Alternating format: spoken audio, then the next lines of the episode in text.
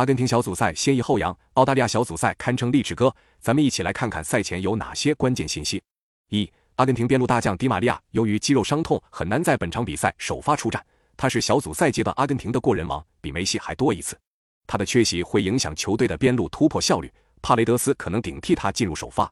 二、本场比赛双方休息时间差异巨大，阿根廷上场比赛是十二月一日进行的。他们也是唯一一支休息时间不到七十二小时就要进行下一场比赛的球队，体能存在隐患。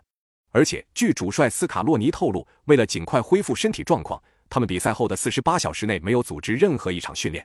相比之下，十一月三十日进行最后一场小组赛的澳大利亚则要多出整整一天的休息时间。三、阿根廷世界杯小组赛最后一战变阵为四三三，其中次战替补出战表现出色的恩佐。费尔南德斯和阿尔瓦雷斯得到首发机会，最终阿尔瓦雷斯打进一球，球队中前场压制力明显提升。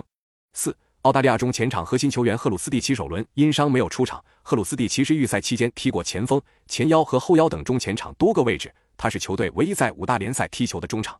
次战对阵突尼斯和第三场对阵丹麦的比赛都是替补出战，在对手消耗后，他有更大的发挥空间。这场预计还是如此安排。